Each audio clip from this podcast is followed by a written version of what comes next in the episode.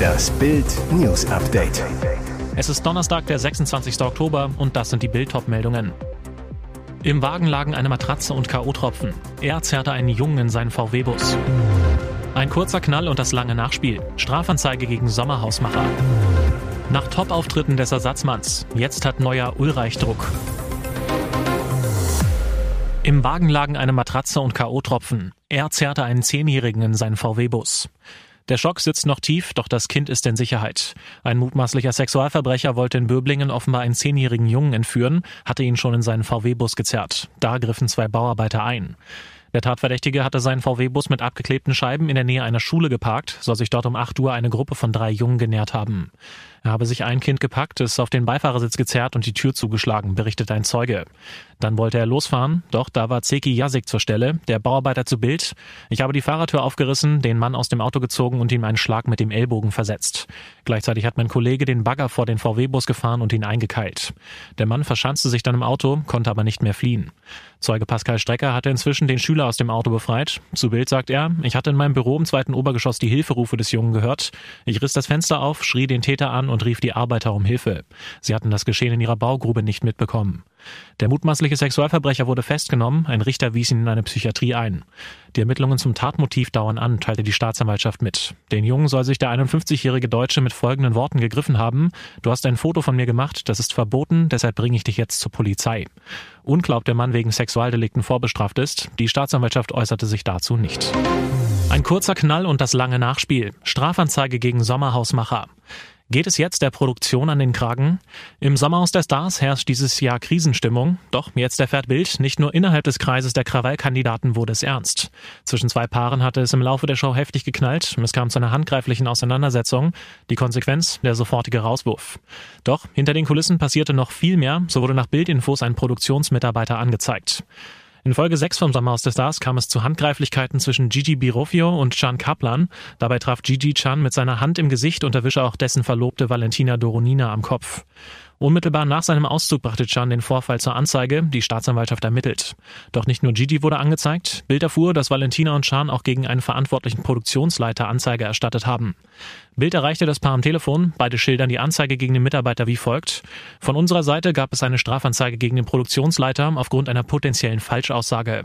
Was damit gemeint ist, als es zur Anzeige gegen Gigi kam, soll der Produktionsmitarbeiter eine Aussage zu der Schlagsituation um Gigi und Chan abgegeben haben. Valentina und Chan behaupten, dass dabei vermutlich nicht die Wahrheit erzählt wurde. Die Staatsanwaltschaft Münster mit der Zweigstelle Bocholt, dort wird das Sommerhaus gedreht, bestätigt auf Bildanfrage, dass gegen einen Verantwortlichen der Produktionsfirma aufgrund entsprechender Vorwürfe eines Verfahrensbeteiligten ein gesondertes Fahren eingeleitet worden ist.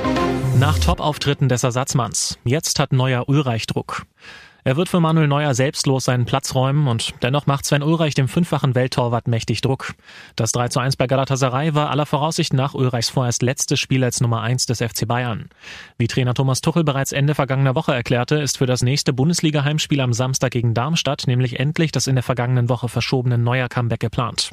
Ulreich sagt, natürlich ist es schade, nicht mehr im Tor zu stehen, aber ich kenne meine Rolle beim FC Bayern. Wenn Manuel spielen sollte, wird er ein gutes Comeback geben. Die Münchner Nummer zwei bleibt Neuer gegenüber total loyal, ordnet sich auch nach dessen zehnmonatiger Zwangspause wegen seines Schien- und Wadenbeinbruchs beim Skifahren mit einer ungewöhnlichen Bescheidenheit unter. Dennoch hat Ulle seinen sportlich Vorgesetzten in eine komplizierte Situation gebracht. Bayerns Nummer 26 begeistert die Fans, ebenso wie die Vereinsverantwortlichen, schließlich schon seit Wochen mit starken Paraden.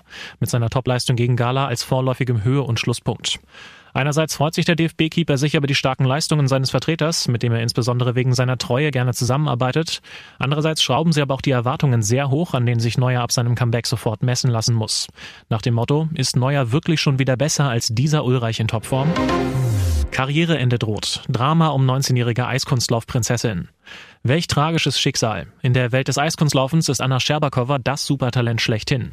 2021 holte die Russin mit nur 16 Jahren WM-Gold, schnappte sich nur ein Jahr später auch den Spitzenplatz bei den Olympischen Winterspielen in Peking. Nun könnte ihre Karriere aber schon zu Ende sein. Der Grund? pfeifersches Drüsenfieber. Mit der Viruskrankheit hatte sich Scherbakowa Mitte Juli infiziert. Die Erkrankung selbst sei schnell abgeheilt. Allerdings habe das Fieber Spuren im Körper des Eiskunstlaufstars hinterlassen. So berichten zumindest russische Medien und auch Expertinnen der Szene gehen nicht davon aus, dass Scherbakowa den Weg zurück auf das Wettkampfeis schafft. Zuletzt trat sie demnach ausschließlich bei Show-Events auf. Ex-Eiskunstläuferin Alena Leonova zum Online-Portal Sport24. Ich rechne nicht damit, sie nochmal in Wettkämpfen zu sehen. Auch Weltmeisterin Maria Butirskaya meint, es ist unwahrscheinlich, dass Anna noch einmal in den Sport zurückkehrt. Dazu passt, Scherbakowa sprach in einer Medienrunde vor wenigen Tagen schon selbst von einem möglichen Karrierewechsel. Ich habe mein ganzes Leben damit verbracht zu trainieren und an Wettkämpfen teilzunehmen, also habe ich natürlich Interesse daran, etwas Neues auszuprobieren, sagte sie. Eine Möglichkeit wäre der Wechsel auf einen Trainerposten. Dennoch, für das Eiskunstlaufen wäre ihr vorzeiges Karriereende ein herber Verlust. Und jetzt weitere wichtige Meldungen des Tages vom Bild Newsdesk. Meine Villa, meine Luxusjacht, mein Privatjet und mein Insolvenzberater. Das Milliardenimperium von Immobilienkönig René Benko schmilzt offenbar dahin. Ein Reich, zu dem seit knapp zehn Jahren Karstadt zählt, sowie inzwischen auch das berühmte Chrysler Building in Manhattan und das derzeit um den gigantischen, rund eine Milliarde Euro teuren Elb Tower in Hamburg erweitert werden soll. Benkos Vermögen, Forbes schätzte es zuletzt auf 5,4 Milliarden Euro. Doch der steile Aufstieg des Selfmade-Genies aus Innsbruck ist offenbar offenbar gebremst. Insider warnen sogar vor Benkos Fall. Ein Anzeichen dafür, der schillernde Eigner der Warenhauskette Galeria hat seit dem Sommer Deutschlands bekanntesten Insolvenzfachmann engagiert, Arndt Geiwitz, eine Art Notarzt für Finanzen. Geiwitz ist der Mann, der Schlecker abwickelte, den auch Lufthansa und der Modekonzern Burgner in finanzieller Not anheuerten und der den schwer angeschlagenen Rest von Galeria Karstadt Kaufhof retten soll. Fakt ist, seit Wochen räumt der Ösi-Garch sein Imperium auf. Besser gesagt, er verkauft kauft eine Firma nach der nächsten, offenbar um flüssig zu bleiben. Was noch dafür spricht und warum auch hunderte Millionen an Steuergeldern auf dem Spiel stehen, gibt's zum Nachlesen auf Bild.de. Im Frühjahr wollten sie ihren Uni-Abschluss machen, danach die Welt erobern. Jetzt sind Liam Ralston, Peyton Stewart, Asher Weir und Deslin Williams tot. Sie alle wurden nur 20 und 21 Jahre alt. Aus dem Leben gerissen bei einem Raserunfall im noblen US-Küstenort Malibu in Kalifornien. Wie mehrere Medien berichteten, hatte sich der Horror-Crash bereits am 17. Oktober zugetragen. Der Unfallhergang scheint soweit klar. Das Leid, das ein offenbar viel zu schnell gefahrener BMW-Raser über vier Familien Familien gebracht hat, ist unermesslich. Fraser Bohm, der am Tag vor dem Unglück 22 Jahre alt geworden war, fuhr mit seinem silbernen Wagen den Pacific Coast Highway entlang, eine malerische Strecke, die sich an den Ozean schmiegt und wegen seiner Kurven berüchtigt ist. Laut Fox News Los Angeles war der Sohn aus reichem Hause statt mit erlaubten 45 Meilen pro Stunde mit 104 Sachen unterwegs. Das entspricht rund 167 kmh.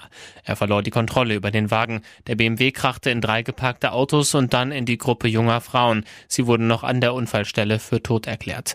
Der Staat Kalifornien hat die Anklage inzwischen von fahrlässiger Tötung auf vierfachen Mord verschärft. Der Millionärssohn, dessen Eltern ein Anwesen mit Pazifikblick ganz in der Nähe der Unfallstelle besitzen, wurde verhaftet. Ihr hört das Bild News Update mit weiteren Meldungen des Tages. Er lässt nichts aus. Amiras Lover wollte Bohlens Superstar werden. Er hat einen Hang zum Rampenlicht. Bis vor ein paar Wochen war der neue Lover von Amira Pocher, Bion Katilatu, vor allem in einer achtsamen Psychologie-Bubble bekannt. Im Internet gibt er als Motivationscoach Tipps für schwere Lebenslagen mit Erfolg. Auf Instagram folgen dem selbsternannten Live-Künstler mehr als 715.000 Menschen. Seinen TikTok-Kanal haben 1,5 Millionen Fans abonniert. Es scheint, als hätte er dort Anerkennung gefunden, nach der er lange gesucht hat. Denn Bion ist kein Unbekannter im Showbusiness. Früher versuchte er sein Glück als Kandidat bei Fernsehshows. Dass er singen kann, bewies er gerade in einem kurzen Clip, den Oliver Pocher am Dienstag bei Instagram hochlud, um sich über Amira und Bion lustig zu machen. Darin sitzen Bion und Amira im Rahmen eines gemeinsamen öffentlichen Auftritts auf einem Sofa und singen zusammen a cappella. Sein Gesangstalent wollte er offenbar schon früher zeigen und machte 2007 bei der vierten Staffel von Deutschland sucht den Superstar mit. 2010 versuchte Bion Catilato sein Glück dann als Kandidat bei Wer wird Millionär, doch er bekam eine Absage. Er bewarb sich erneut, wieder eine Absage. Beim dritten Mal will er mit seiner Doktorarbeit im Bereich Kundenpsychologie punkten und bekommt nach eigener Aussage die dritte Absage. Nach 14 erfolglosen Bewerbungen habe er einen neuen Ansatz ausprobiert. In dem Video erklärt er eine Taktik. Er schreibt, Liebes Team von Günter Jauch, ihr könnt mich so oft ablehnen, wie ihr wollt. Ich werde mich so lange bei euch bewerben, bis ihr mich einladen werdet. Am nächsten Tag klingelte mein Handy, erzählt er. Aber das war längst nicht alles. Bion war sogar in der ARD-Show Das Duell im Ersten.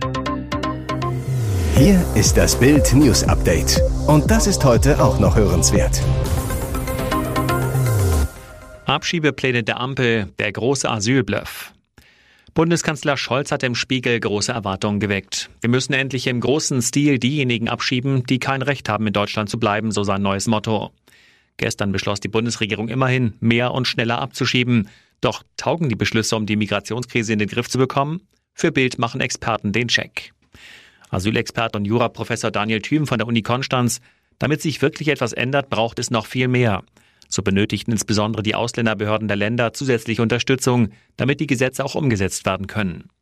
Bild nennt die wichtigsten Beschlüsse und was sie wert sind. Die Höchstdauer des Ausreisegewahrsams soll von 10 auf 28 Tage verlängert werden, damit die Behörden mehr Zeit zur Vorbereitung haben. Außerdem soll die Polizei bei der Suche nach Abzuschiebenden in Gemeinschaftsunterkünften auch die Räumlichkeiten Dritter betreten dürfen. Wichtig, sagt Unionsfraktionsvize Lindholz, es sei ein Irrsinn, dass Ausreisepflichtige durch bloßen Zimmertausch ihrer Abschiebung entgehen können. Brisant ist allerdings, dass offenbar selbst die Regierung nicht davon ausgeht, dass jetzt Abschiebungen im großen Stil möglich sind. Im Gesetzentwurf heißt es, es wird angenommen, dass durch die Verschärfung der Ausreisepflicht die Anzahl der Abschiebungen um rund 600 steigen wird. Das wären 5 Prozent. Auch der Migrationsexperte Gerald Knaus erwartet nicht, dass die Maßnahmen wirken. Ohne eine bewachte Mauer und Grenzschützer rund um Deutschland wird das nicht funktionieren, sagt er. Und nun noch eine Werbung in eigener Sache. Sichere dir jetzt Bild Plus und Amazon Prime für nur 8,99 Euro im Monat. Dein Mix aus News, Shopping und Entertainment. Amazon bringt dir jetzt außerdem die UEFA Champions League, das Topspiel am Dienstag live bei Prime Video. Erfahre mehr unter Bild.de slash Prime. Es gelten die Angebotsbedingungen und AGB.